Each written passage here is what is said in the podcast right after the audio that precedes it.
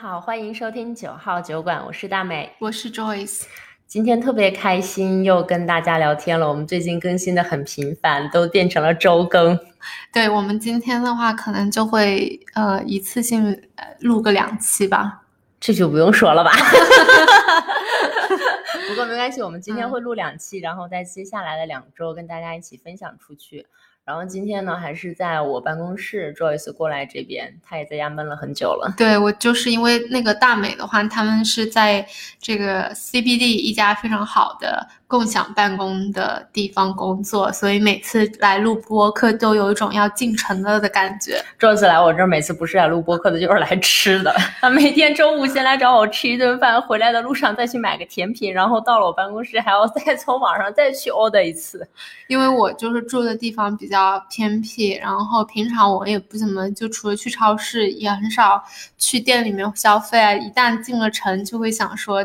在哪里可以买点好吃的？感谢所有的听众给了你一个进城的机会，对吗？对对对，来 录播课。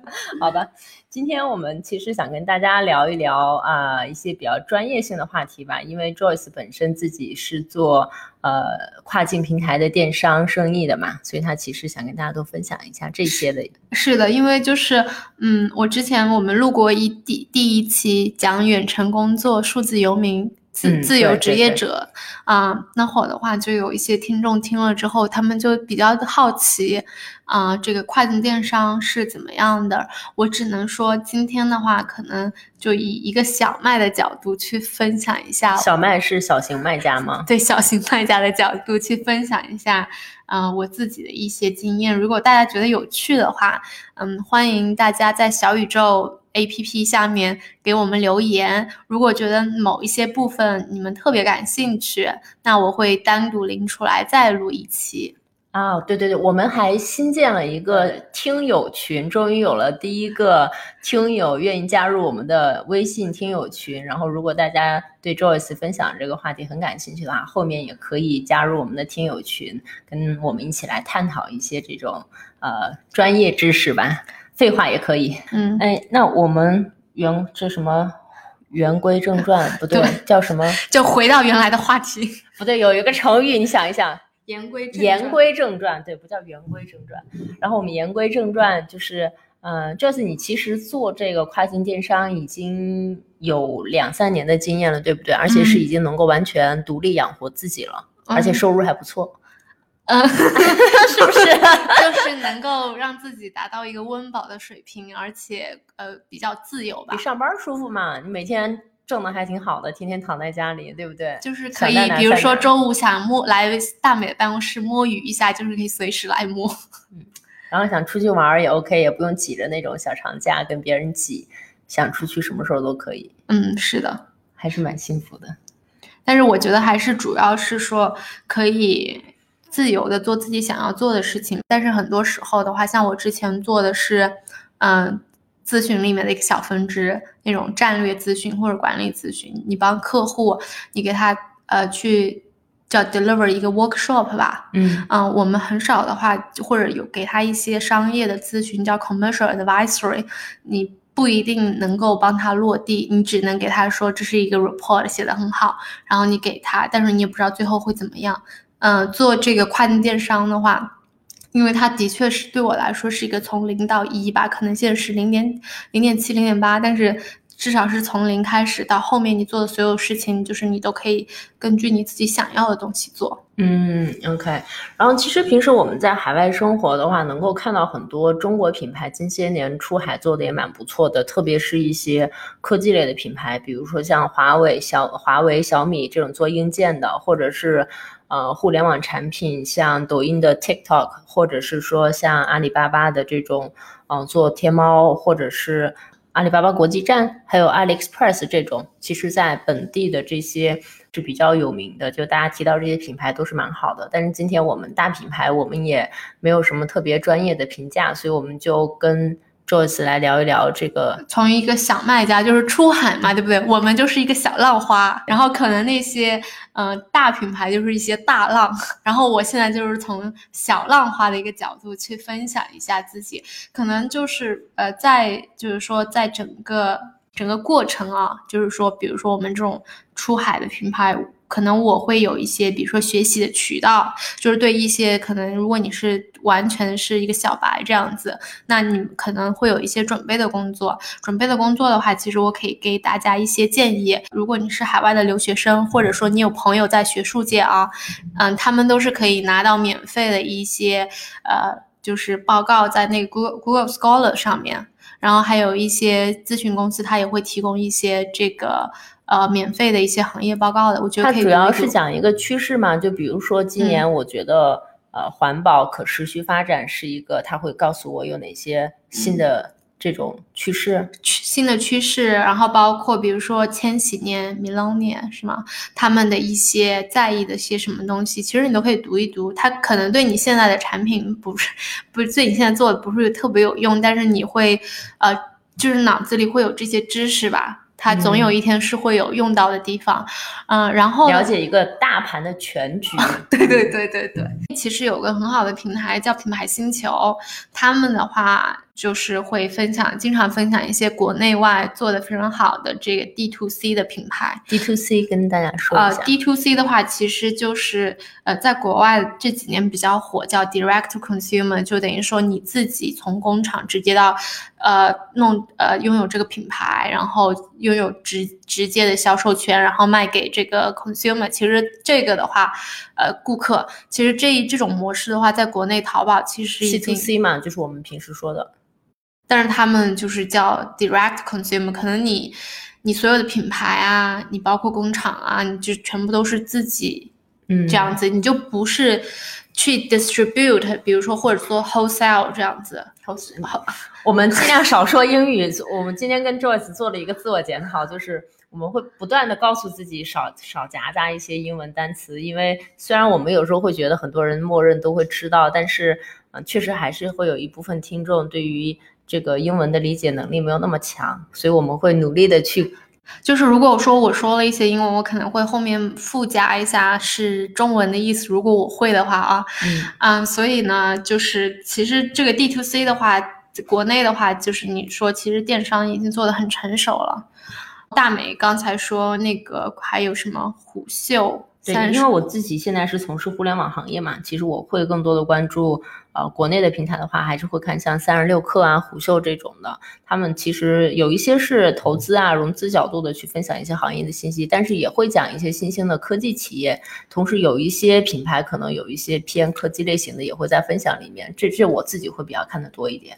嗯嗯，那我觉得，比如说每个行业都是有一个自己的小圈子嘛。那当时我们是从完全的是一个咨询类的行业转型到，就是在做电商这一块的话，我们当时其实就是说去找到这个跨境电商的一个他们的那个圈子。比如说，呃，我自己后来的话，我先是从学习国外的一些。人的经验知识，然后后来转到国内上，看看国内的人做这个跨境电商，他们是怎么样的一个运营方法？什么叫国外转去了国内？就是我一开始先学习跨境电商，是完全是我们就是完全就是说 pivot 呃转型做一个跨境电商，而且是注重在亚马逊这个平台上。然后当我们要转型的时候，对我们来说是个全新的一个领域，对不对？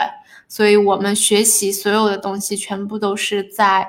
英英文教学，西方视角，就是拿到的所有资源都是根据那些说英语的人，他们是怎么，他们怎么说怎么弄。然后后来我是，我们大概做了一段时间才发现，哦，原来亚马逊中国卖家有这么多这样子。所以呢，啊，就是像国内的话有知无不言，然后国外的话有很多这个 Facebook group，他们的话就是还是挺活跃的，尤其是澳洲的那个，比如说。嗯，在澳大利亚有一群人，他们是专门做亚马逊，他们就会加入 Facebook group。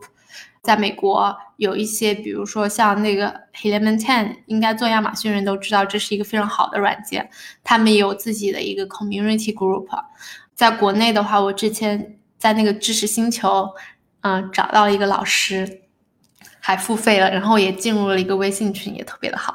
啊，所以你们有就是不管是在本地的偏西方的，还是啊，国内都会有一个自己的做电商的一个小圈子，大家互相分享一些行业经验。对对，尤其是行业的新闻吧，新闻啊，或者说出了一些问题怎么办呀？我现在在的那个微信群，我觉得氛围还是挺不错的，就人不多，可能就一百多个人吧，但是大家都特别愿意去分享自己的东西。呃，同样的，就是我说的那个澳洲的那个呃 Facebook Group，是我在所有的亚马逊的这个卖家的平台里面。的 group 是 community，就是这个社区的氛围是最好的。哎，那你你做这个跨境的生意这么久了，从就是从零到一，在最零的那一步的时候，你要先选一个产品嘛，对吗？你是怎么决定要去卖什么的呀？嗯，选品的话，像我们这种小卖家，因为我真的是微小卖家，呃，就是基本上是根据那个。就是数据大数据来分析的，然后我用的也是我之前我我之前提到的 Helium Ten，其实国内有些卖家知道这个软件就特好，然后价格也有点贵，啊，还有根据就是说看你你自己有什拥有什么样的资源，你愿意投多少钱，有些人可以投很多很多钱，他为了打造一个产品，或者说他有这样各个方面的资源啊，所以说选品的话，其实还是得根据自己的情况。去去选择，主要的话，可能我还是比较喜欢这个产品的差异化吧。就就做产品的差异化，也是得看就是什么样的产品。就是我选定了一个产品，假设说我做一个呃蜂蜜蜂蜜吧，就是我做一个蜂蜜，然后我平时看到的都是塑料包装，然后有个贴纸贴上去就好了。然后你要把它做的跟别人的不一样，来凸显你是一个有特点的卖家。对，就比如说你说蜂蜜的，啊，我举个例子，比如说我这个是马努卡蜂蜜，是在新西兰很有名，然后它产量其实针对跟别的蜂蜜比的话，它其实算是小的，呃，除了中国人喜欢马努卡蜂蜜，还有欧洲人特别喜欢马努卡蜂蜜。马努卡对，啊，英国人啊，尤其年纪大一些的，我可能就会说哦，因为它的受众群体是这样子的，所以我想把它做成一个。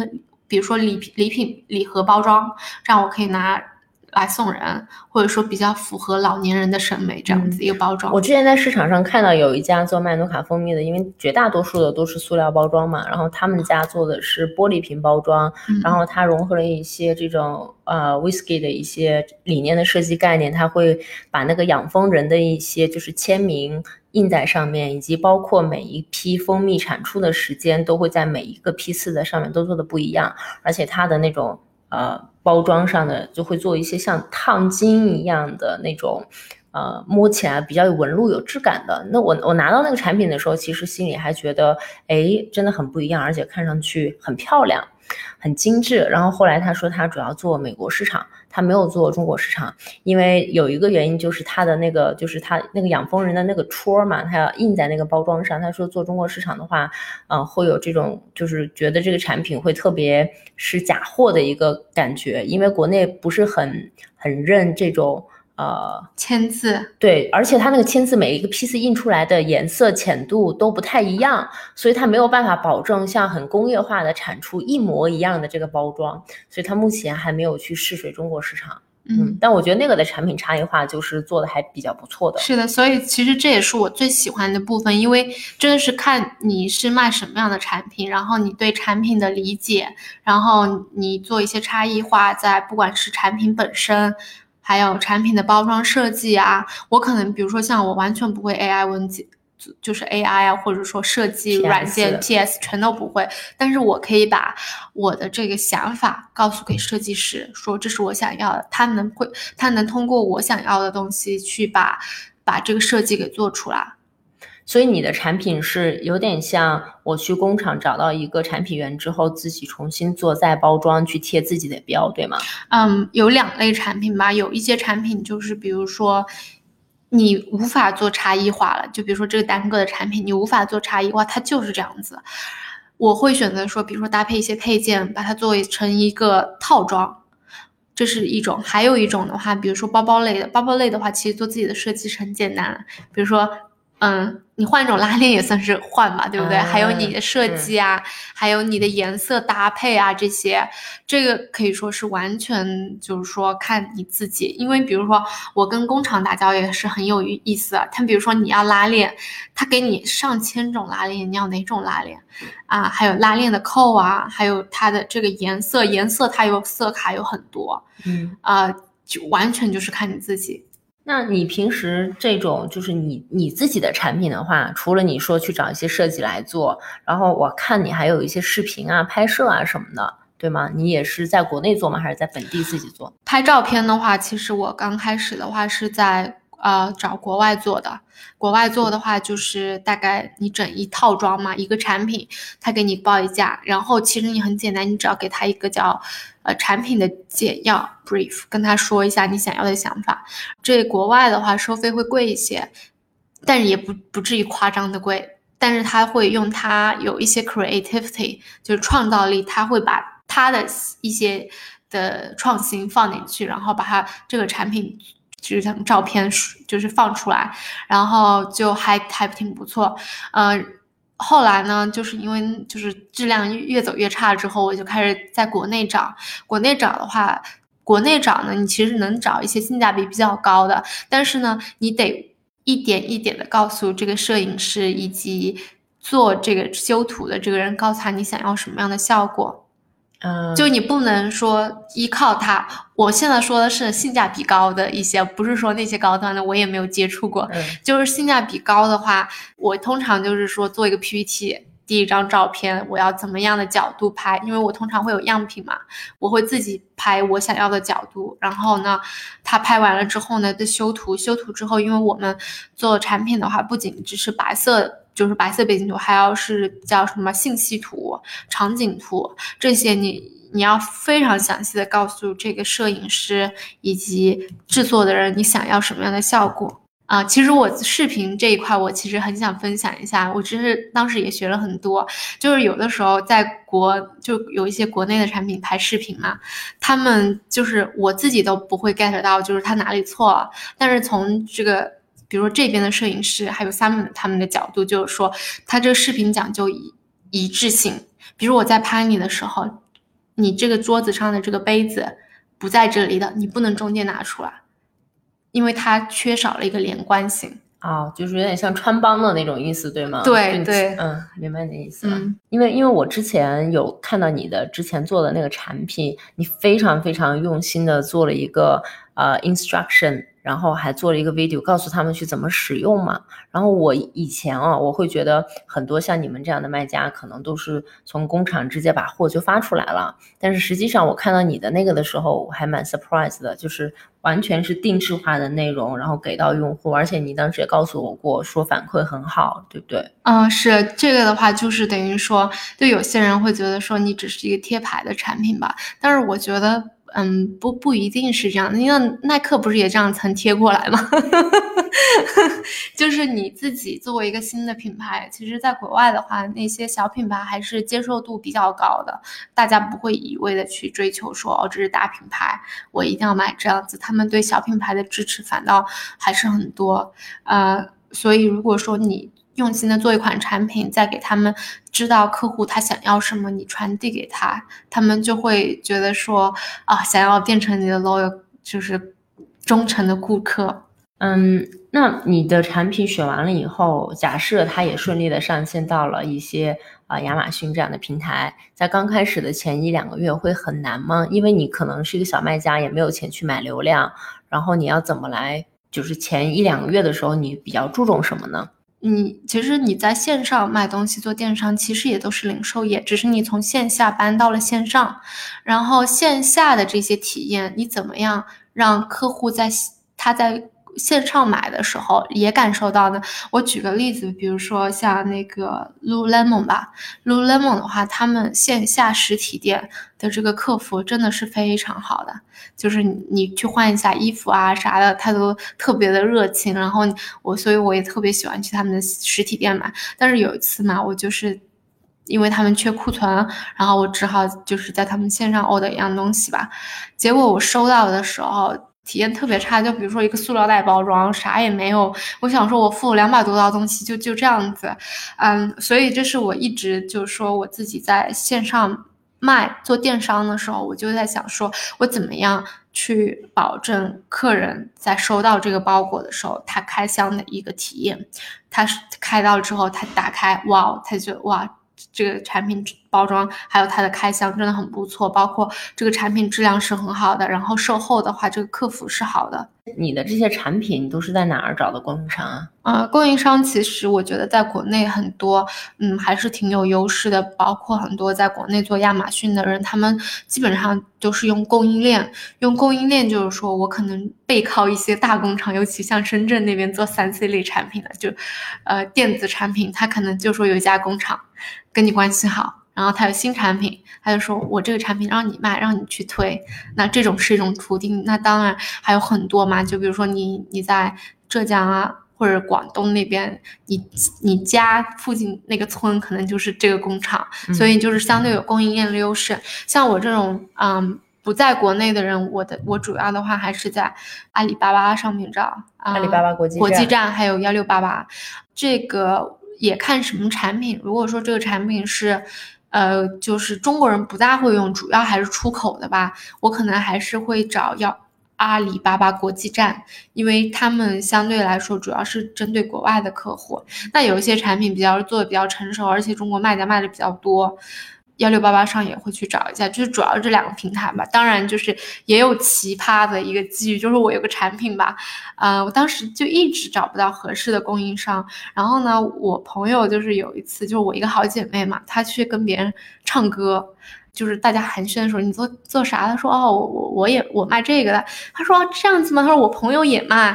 那那好，加个微信嘛。然后结果他就是传说中的大厂，你知道吗？大厂的，大厂的女儿。对，就是属于那种呃，就是你幺六八八和阿里巴巴上都找不到他们的那种，因为太大了都不稀得做了，是吧？是。然后我就想说，嗯，就是。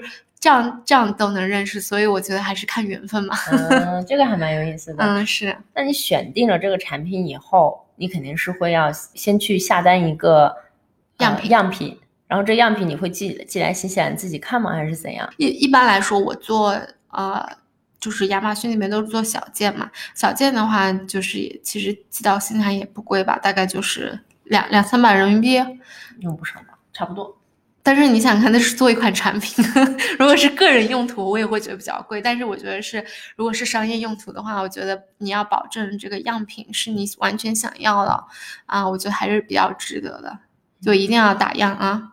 你现在拥有了产品，也上线去卖了，不对，你现在拥有了产品，然后有样品，有样品了，你要怎么，你要怎么去包装它呢？就是我只是从工厂拿到货了吗？还是？嗯，其实这样子有有两种，就是我们刚开始的时候，我在为我们之前的公司工作的时候，我们主要就是说把把包装做好，或者直接找这个产品的供应商合作的包装工厂去做这个包装，然后寄给工厂，然后他们帮你打包好，你再订验货的，然后验完货之后发到美国去。那像我的话，因为我跟我弟弟一起合作嘛，所以他在国内的话帮我去管理这个库存啊。嗯，还有就是说，我们后来请了一个阿姨帮我们包装，就她在组织，就是管理这些东西。我觉得产品质量把控还是非常非常重要的。所以其实你因为你是自己家人在帮忙做，就相当于说比交给工厂更放心一些，对不对？因为你可以在技术去之前自己再检查一遍所有产品的质量。对对，我觉得如果说就是如果你找不到。家里，比如说你你是独生子女的话，那你就可以说第一年，我觉得最好亲力亲为一样，你把整一个就是过程是怎么运作的，你自己先知道，然后你可能可以说请一个人，因为这个我觉得它不是太有技术难度。那我这种人，比如说我今天听了你的分享，我觉得哦，我也想尝试一下去做一件这样的事情，我又没有很多钱，我可不可以就？呃，花一点点钱随便买一个产品，先去把整个流流程跑通了。对我特别支持，就是我之前说的那个 Clementine 啊，它里面有个人叫 Bradley，他有呃 YouTube channel，他就是有个叫 Project Five K，就是五五千刀可以做什么？他自己用五千刀去，嗯，购买产品到 launch 到这些，就是最后还是 OK 的。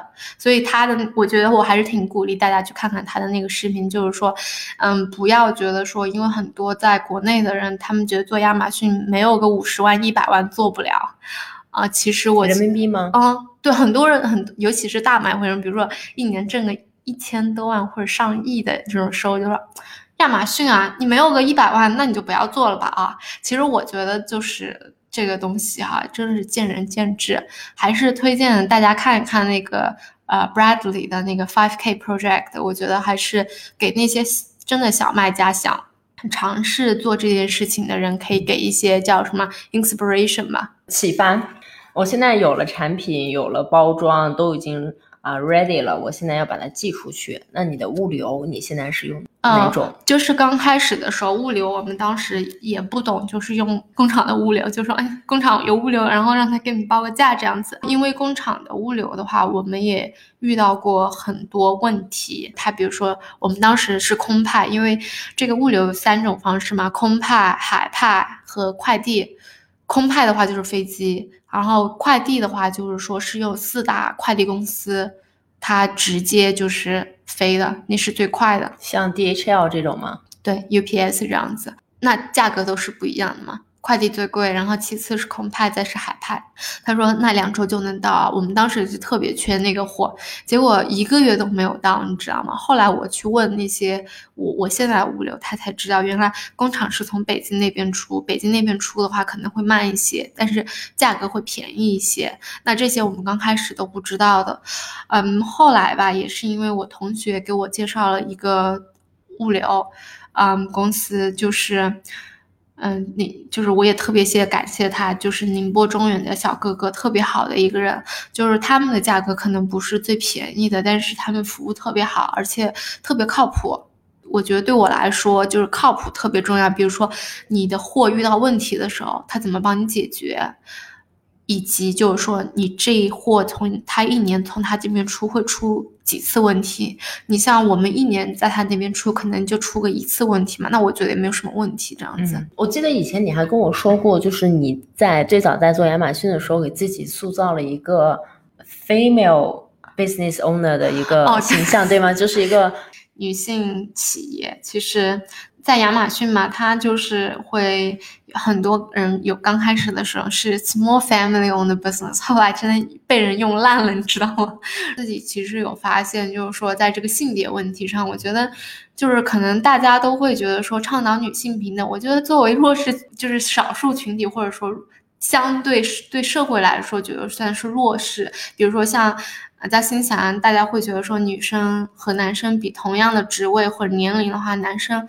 呃，工资就会高一些，所以他们会想着说去保证女性的权利，所以我就用，比如说像这个 woman owned business，很多人还是会去 support 我们的。在亚马逊上可不可以看到你是中国的卖家？可以，会看到，不会会看到你是新西兰卖家，会看到，因为。呃，第一的话，我们所有的产品上面都打着 Made in China，而且的话，就最近亚马逊的话，美国站啊，它就上面写了，因为我的账号是用国内公司注册的，就是会告诉你这个这家公司是哪里的公司，是能看到是，就是是中国的公司这样子。那会有一些就是嗯反中国制造设计的这种情绪在吗？还是其实他们不在乎的，只要能买到一个质量好又性价比高的产品就可以了？我觉得其实是一个沟通的问题，比如说，呃，会有人就是说非常的就 upset，非常的沮丧，沮丧，就是说这产品是是中国中国产的，但是我觉得说像我们的产品被说是中国 particularly 拉出来说这是什么 another made in China cheap products，我们其实不是特别多，因为我。产品的质量很好，性价比很高，而且我的客户的体验特别好。但是我同行的话，可能就收到这样的评价就比较多。相反的话，我会觉得说。他们会觉得说，他们安提这个在中国制造的产品，其实我觉得不是特别能理解。说，就是你的印象还留在就是当时中国还用什么童工，或者说血肉空工厂，它那 concept 对不对？那我想说，你既然这么在意这些东西，那你要不就 support 这个 woman owned business 吧？而且好像现在我们在这边生活久了，我觉得 Made in China 也到处都是，大家也都习以为常了。我觉得新西兰这边大家不咋安提 Made in China，你知道为啥吗？因为新西兰 没有任何的工厂都太贵了。对对对，可能我觉得美国还多一些。你像你比如说新西兰，你要你如果你要女性 made 的东西，那价格就可能要翻个五倍到十倍吧。是不是他们其实就是这种情绪会比较少一些？嗯，那我还我还想了解一下，就是你的产品也已经上线了，也开始售卖了，你自己会去做一些市场营销吗？就是在 marketing 啊、branding 啊这方面会有一些特别的这种吗？有，我基本上。像 social media，像 Instagram、Facebook 啊，这两个肯定是有的。然后 YouTube 的话有，但是只是发一些我们现有的视频，可能也不多。你的 Instagram 和 Facebook 是自己运营吗？不，不是自己运营，就是我我我的母语也不是英文嘛。你让我用英文发一个 post，我这不知道有多纠结，你知道吗？所以我就是一直用的是一个，就是叫 VA，美国人用的特别多。什么叫 VA？叫 Virtual Assistant。对，就是一个虚拟的助理。他这样子的话，他就是在菲律宾嘛。他们菲律宾的人的英语我接触的啊，他不能说像这个母语是英语人说的这么的好，但是他英语也比大多数人中国人要好。所以呢，就我会请 VA 的话，我跟他讲，这是我想要的一些 style，你做这样子，而且我们所有的图片全部都是叫 copyright free 的。就是没有版权的，嗯，再加上有一些，比如说像 Instagram 的 hashtag，就是我们两个有商量过的，然后就这些都确定好了之后呢，他每周，比如说像我，可能我是属于那种一天只要发一个呃 post 的人，或者说一周可能就五六个吧，因为我不是喜欢太多，他就会提前把就下一周的，比如说。他周一的时候，他就会给我说：“这是我的一个啊，social media plan，你觉得 O 不 OK？” 我看一下，我觉得没 OK，我就说：“哦，you go ahead。”这就是 social media 这方面嘛。因为对我来说，我觉得作为一个小的卖家，你不需要说，呃，用一些很 fancy 的一种方法去打造你这个。社交网络圈，我觉得就是说，至少给一个客户知道你们这公司还存在，还在运营这样。而且不是一个三无产品，然后至少在各个方面能被看到。对，被看到，因为你如果在 social social media 上面，比如说 Facebook 上一直保持更新，其实他有问题，他也会来找你。然后我们网站的话，其实也有做起来。刚开始的时候，先是用那个 Wix.com 做一个 landing page，还打上他们的广告，一一个月就。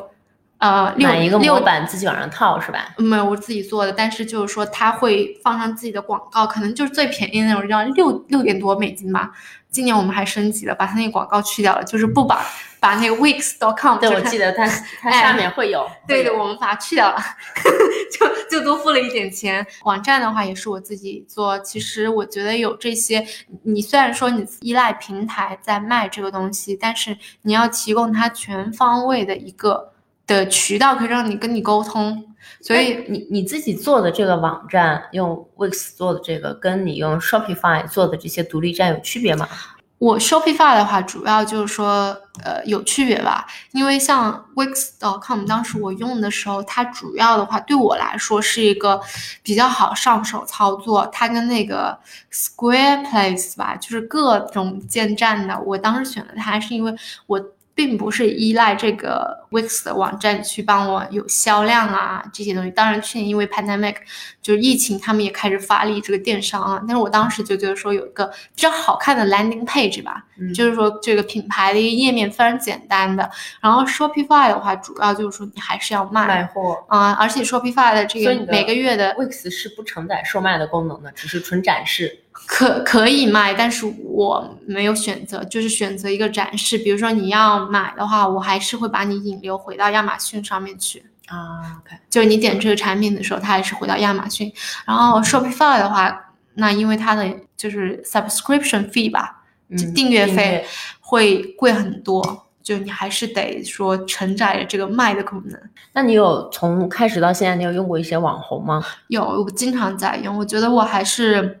我用的这种叫 micro influencer 特别多，就是那种特别小的网红，刚开始想要做这样子。你用他们发一条 Instagram 吗？还是让他们拍视频啊？呃，主要是拍拍视频，因为我的话，比如说像从去年开始吧，我觉得去年还是前年开始，亚马逊就比较注重这个视频。其实像在国内淘宝视频早就满大街了，但是可能那会儿还是就是说，比如说这平台它推荐你开始用视频的时候，我觉得你就得。就是 开始弄视频，所以我觉得说，如果像亚马逊页面，它有个叫 related video 嘛，就是在你的产品页面上，你如果说有很多的开箱视频的话，你可以把它提交上去，这样子我自己觉得会有额外的一些这个流量给你吧。而且的话，你如果现在搜我们的品牌，基本上那天我我让 Simon 搜，他说天呐，他说这个 YouTube 上铺天盖地都是你的产品。我说对吧？我说这就是小网红。我说我让他们帮我做开箱视频，这样子，就是因为我觉得说你做开箱视频，就是一是每一个鲜活的人再去展示你的产品，搞得好像你很大一样，其实我们就很小。嗯，而且这些小网红是不是很多也不用花什么钱，给他一个产品就可以？对对，小网红就是他们。嗯，我有个例子嘛，那个网红他不是特别小，他是有自己一个 blog，而且流量还挺大。我当时就问问他，我一般就是去找网红，就会说给你一个免费产品，帮我做个开箱视频怎么样？然后有些人就愿意，有些人就说啊，大一点就说我要交钱。然后这个这个网红挺有意思，他说。他说：“你我得看看我喜不喜欢这个产品。我觉得这产品 OK 的话，我就不收你钱。如果我觉得不喜欢，我就收你八十美金。”我说：“好的，八十美金就可以了吗？” 对对对，他就收到了我产品，帮我做了一个很好的开箱视频。再然后还放在他的播客上面，就特别好。还有其他的一些营销手法吗？有啊，比如说你用一些媒体发布文章啊，这些我没有用过，但是我我有在听播客的时候听到过，我自己也知道有一些，呃，我之前的公司他们也这么操作。就比如说你找到一些，其实叫叫 news release 吧，就找一些媒体，媒体传统的媒体，但是你不是发在。报纸不是放在报纸上，但放在网上。嗯，比如说我举个例子，以新西兰为例，像那个 NZ Herald 吧，它有一些那个 reporter 或者 small business part 那个就小生意那个 part，还有个专门的记者，你投稿给他，然后可能如果你还有一些。叫关系网 network 吧，他就帮你发了这样子啊，然后我就可以生成一个 link，就相当于拿到了这个媒体的背书。对，因为这种的话，在从 SEA 的角度上说的话，是权重很高的。你像如果大学。啊，比如 Auckland University 给你发一个你的背书，在他们网站上，就这个条链接的权重很大，啊，所以呢，就是说你们可以就可以找一找，比如说还有一个网站叫 Media，在上面发文章，你就可以自己发，自己写个名字，自己发一下哦。比如说你可以说你的产品发布了，然后叭叭介绍你这产品的卖点，然后说哎再介绍一下包装，然后再反正就一点点小的东西，你都可以把它稍微夸，就不用说是虚假宣传，但是就稍微夸大一些，把它包装。好一些，发在网上面去，这个还蛮好的，蛮聪明的。因为你你在网站上，在电商平台上，你自己去讲自己有多好，其实都是自自圆自说嘛。那你实际上有一些比较官方且中立的平台愿意来帮助你做曝光，你会觉得 OK，它可能是一家更加让你信赖的这么一个公司。嗯，我举个例子，比如说像那个很多呃独立站，就 Shopify 的那个，他们自己小而美的网站上面，他们有一栏就是 S thing。然后在各个媒体上面去，嗯，这些的话，比如说我最近嘛，因为 Simon，嗯，在跟那个梅西大学和 NZT 还有呃 Transport 做一个活动，等于说我们把我们的产品就是免费的借给他们，让他们试用三个星期。我就说没关系啊，用吧，免费用，而且不期待你们有任何回报。然后呢，我说我唯一的小要求就是我要把我的这个你他们的 logo。放在我们网站上面去，我觉得至少我们是 partner 了吧，对不对？那这样子的话，从我们客人的角度说，你看这这个卖家是跟那个 New Zealand 的 Transport 还有 NZTA 都是有合作的，就是还有梅西，真厉害。就 是就是，其实你也没做什么事，因为是一个很大的一个 project，每个人都参与了。那我们从我们的角度，我们觉得就是有合作的嘛。你毕竟借了我们的产品，对吧？好的。那平时的客服呢？你是要自己做吗？还是怎么？客服基本上都是我自己亲力亲为。工作量大吗？不大，不大。哦，因为因为你们没有用那个不在中国的天猫和淘宝去做，没有那个实时的对话，是不是？嗯，而且我觉得，就比如说像我们在提供产品信息的时候，我们会提供的特别的全面，然后包括还有 FAQ 啊这些。呃，包括你刚才说的那个产品使用说明，我真是把它当做写学术论文的态度去写的，写的很细很细。我觉得就是任何看过的那个人就应该没有太多问题，除非就是说有一些售后的这种产品的问题啊，那他们会来找我们。但是基本上的话，他们会结合我们提供的资料，在自己可能上网搜一搜。不会来天天来叨扰我们这样子。这个我有一个很大的感触的不一样，就是我以前在国内的时候，我有问题，我不会想要去看那个淘宝的那个介绍的，我会直接选择打开旺旺去找着这个客服，直接问他。比如说，我假设我说我。一米八，一百一百八十斤，这个号我能不能穿？我假设啊，然后我就会很依赖于实时对话的那个人工窗口给我反馈的那个信息，我就很没有耐心去读那个，而且我有什么问题，我也不会去看那些 FAQ，就会希望说我打个电话过去，这个人就给我解决了。但是我来了这边以后，我发现因为人工太贵了，他们没有什么就是。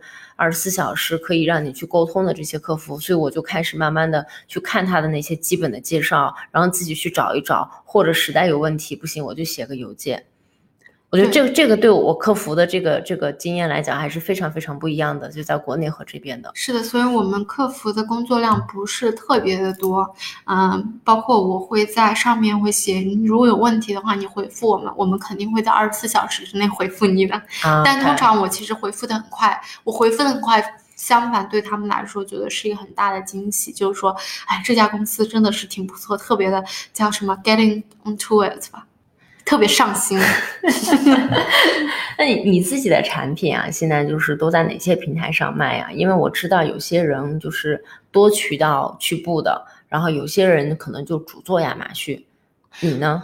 嗯，对，就是国内很多卖家就是很多渠道一起卖。嗯，比如说像 Wish 啊不是是一个 app 吧，我没有用过。然后东南亚的话是 shopping，嗯，美国那边的话就是 amazon，walmart，ebay 啊。还有 Etsy 这样子，沃尔玛是指沃尔玛超市的线上吗？还是什么？是沃尔玛超市线上，就是你可以作为一个独立的卖家入驻的啊。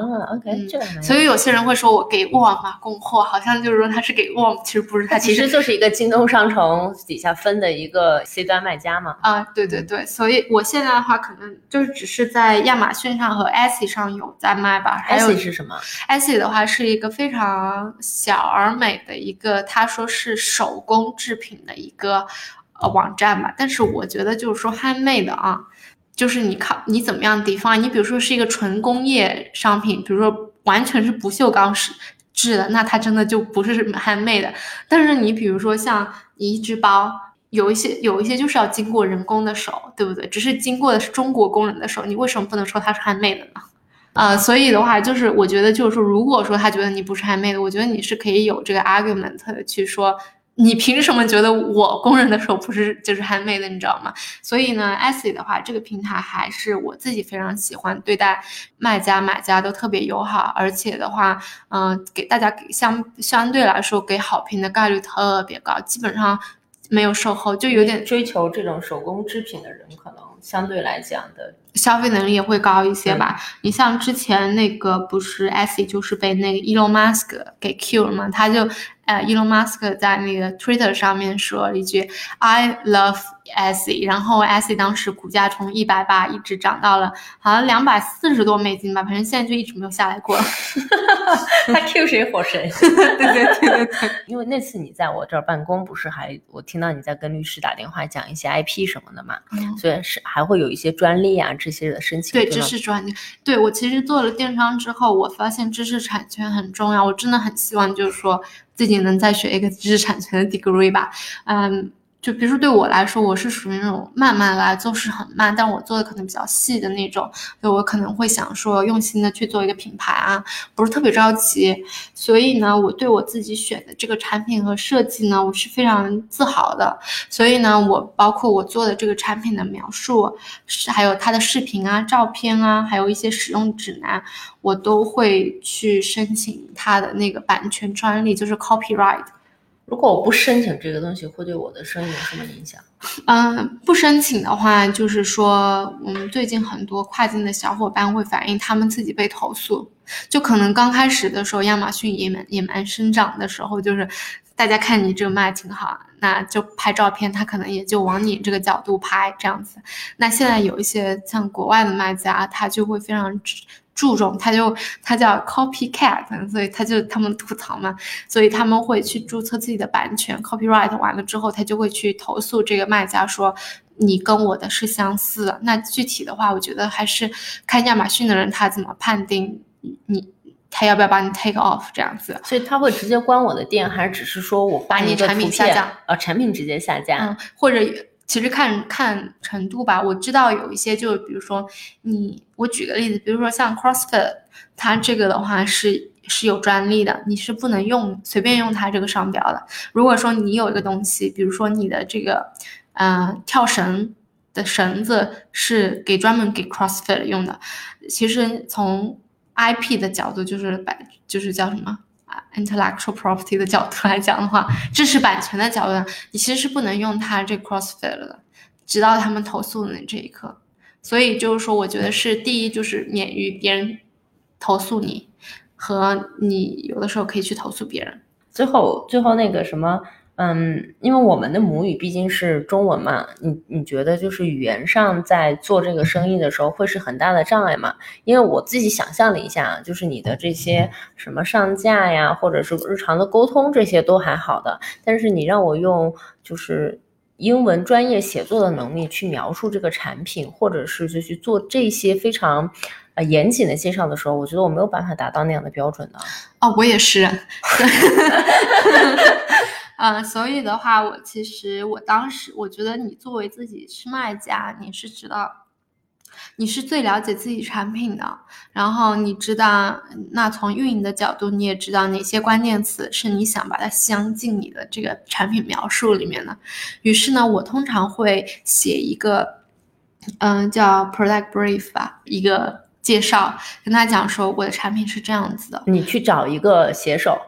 你去找写手之前呢，你会，你告诉他，嗯，这个是我的产品，你可能给他拍几张照片，让他了解一下你的产品是怎么样的。然后呢，你在上面用你通俗易懂的，就是英文，就至少写手知道你想要表达什么，就跟他说这是我的一些卖点，然后呢，呃，这是我的产品的一些特性，然后你再把一些你的竞争对手的链接也放上去。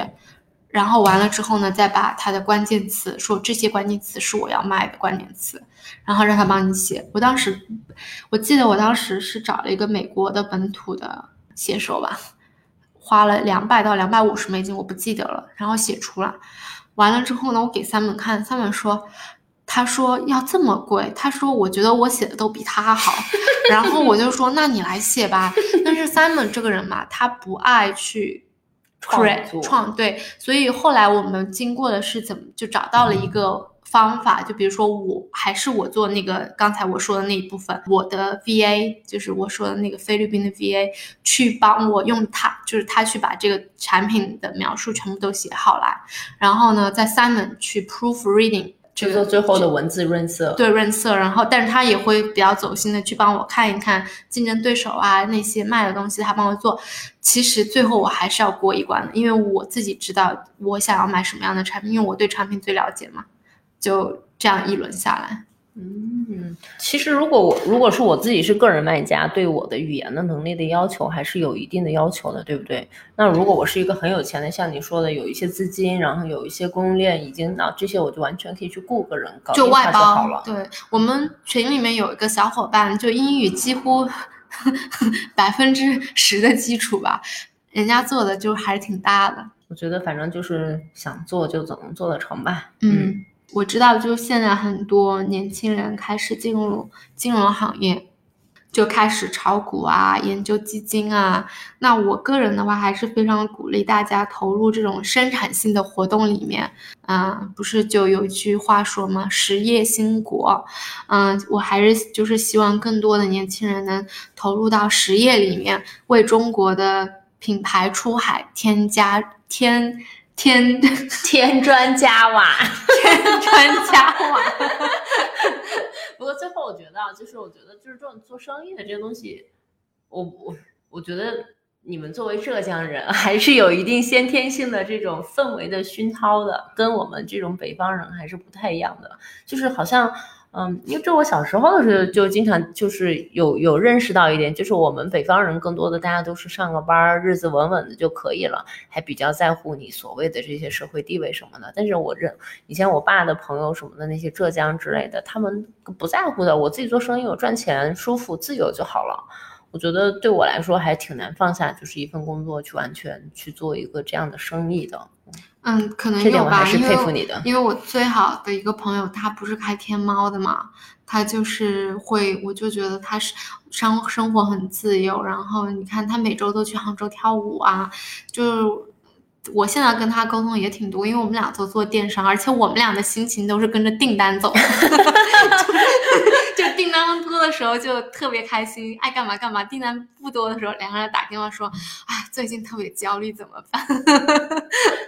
我呃希望这一期就是带给大家知道了一下，就整个就是跨境电商它怎么运作的。如果有小伙伴们特别喜欢，想我们单独拎出来讲哪一期的话，我也可以单独录一下这样子。还有就是那个，我就是在就是刚才讲到这个 copyright 美国的版权，其实我有做了一个那个呃视频，就是教你怎么用五十五美金、六十五美金去呃申请一个美国的一个版权。如果大家感兴趣的话，请在小宇宙的 APP 上面给我们留言。行吧，那今天就到这儿了，今天就到这里啦。那祝大家周末愉快，拜拜，拜拜。